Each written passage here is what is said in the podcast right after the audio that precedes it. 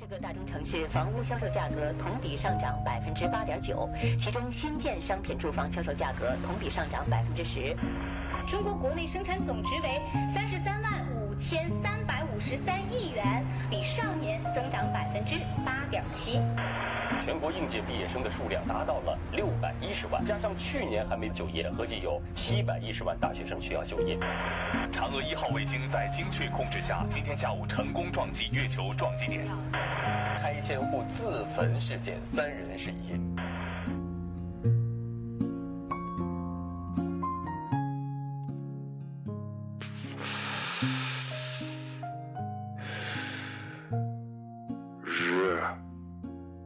新闻。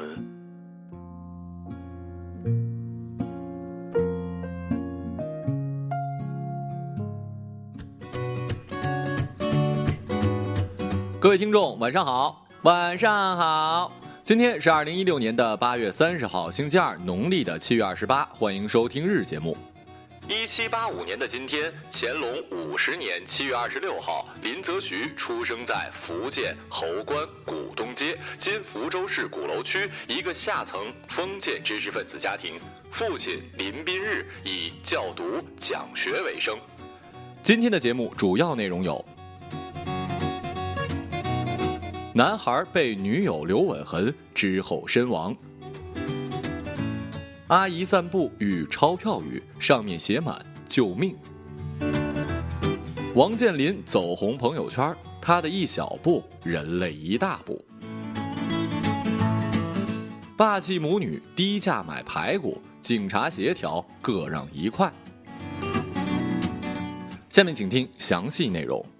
近日，墨西哥的一名叫做冈萨雷斯的十七岁男孩跟家人用餐时突然剧烈的抽搐，虽紧急被送往医院，但是仍然无法挽回生命。原因是被其二十五岁的女友在脖子上种了一颗草莓。从医学角度上来说，脖子上的动脉过于粗大，皮肤过于稀薄，很容易受损。过度的吻容易产生血栓，而血栓随着血液的流动，很可能流到脑部，造成中风，也可能流到心脏。不过，流到这两个地方都是非常致命的。目前，冈萨雷斯的女友下落不明。哇，这真的是致命一吻！没想到种草莓还有这么大的危险系数呢。现在这位女友下落不明，可就算找到了，应该判刑吗？过失杀人？这就是现实版的活活被爱死了呀！看来单身狗在这方面还是挺安全的呢。最后说一句，草莓有风险，下嘴需谨慎呐。也曾伤心流泪，也曾黯然心碎，这是爱的代价。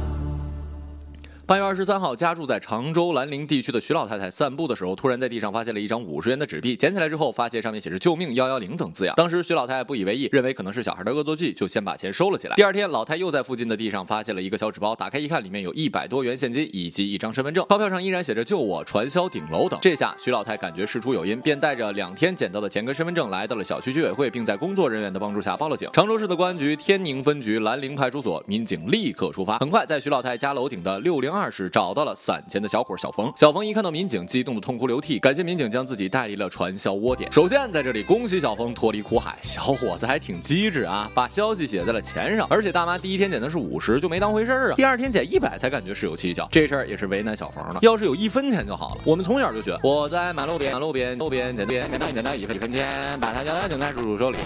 你要是扔一一分的出来，早就被解救了啊。当然了，如果在硬币上写这么多字儿，也确实有点难哈。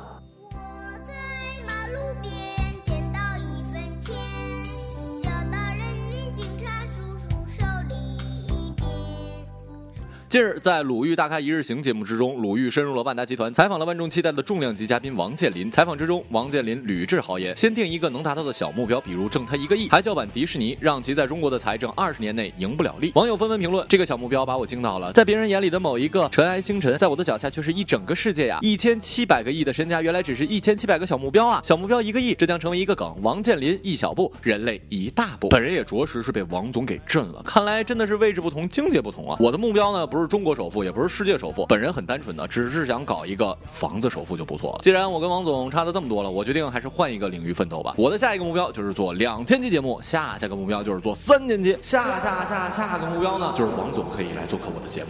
我没有钱，我不要脸，我只要他的爱情给我一点。朱氏母女两人来逛市场，走到了摊位面前，看见商贩正以二十元的价格将大量的排骨卖给了一个大客户。等到朱女士娘俩选好了排骨去称重的时候，商贩却告知要二十二块钱一斤。母女俩这下不愿意了，并要求商贩按照之前给大客户的二十元一斤的单价售卖。商贩表示按照大量购买才可以二十元一斤，零售都是二十二。这下惹恼了朱女士娘俩。朱女士娘俩表示今天非要以二十块钱一斤买走该商贩的排骨不可，表示如果不按二十块钱卖的话，他们就一直耗在这家摊位面前，让对方做不成生意。反正自己有的是时间。经过一个多小时警察的协调，最终双方各让。一步按排骨二十一元的价格成交了。我呢一直是一个脾气很好的 boy，但是在这件事情上，我这小暴脾气还真就压不住了。你丫这不是耍无赖呢吗？那要是我卖给我爸妈还不要钱呢，是不是你见着还明抢了呀？最后还敢跟我耍横，不走不走不走呗！我怕你，有本事你丫一辈子在我们家门口。我这生意就是不做了，也不能让你给我吓唬住了呀。他们都是傻逼，都是傻逼，整天只会装逼。今日人物。光棍村。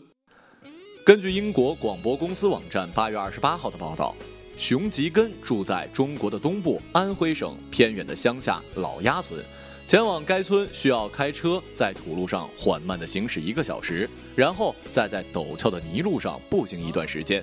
老鸭村是当地出名的光棍村。据报道称，在2014年的一项调查之中，该村1006个总人口中有一百一十二个年龄在35到55岁的男子登记为单身，这个比例是极其高的。妇女们离开这个村庄，就像中国各地其他村庄的女人一样，前往城市打工。在熊吉根所在的安徽省，吸引女人们的是上海。一些女人会回到农村，但此时她们自然已经结了婚。男人也外出，但通常只是去打工。一些男人留在村里照顾年迈的父母，以维持中国传统的孝道。熊吉根决定留在村子里照顾自己的伯父。记者看到这个身穿破旧裤子的老人站在屋外，伸手在一碗半干的亮橙色玉米粒儿中摸索着。如果我离开，他会找不到吃的，而且他也不去养老院。报道称，年轻一代对养育自己长大的老人的职责感，仍然是中国家庭生活中一个关键的部分。据报道称，这个村庄并不是唯一的光棍村，它体现的是中国农村生活的两难境地：对贫穷的不懈逃避与对土地的约束，性别的不平衡，以及对老年亲属的职责，还有这糟糕的道路。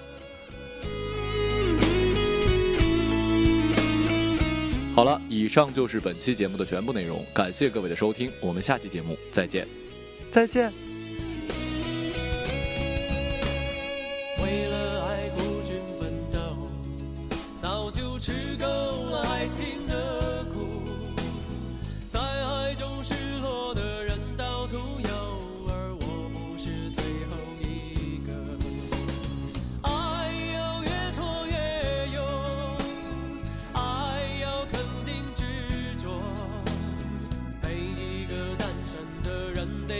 都相爱。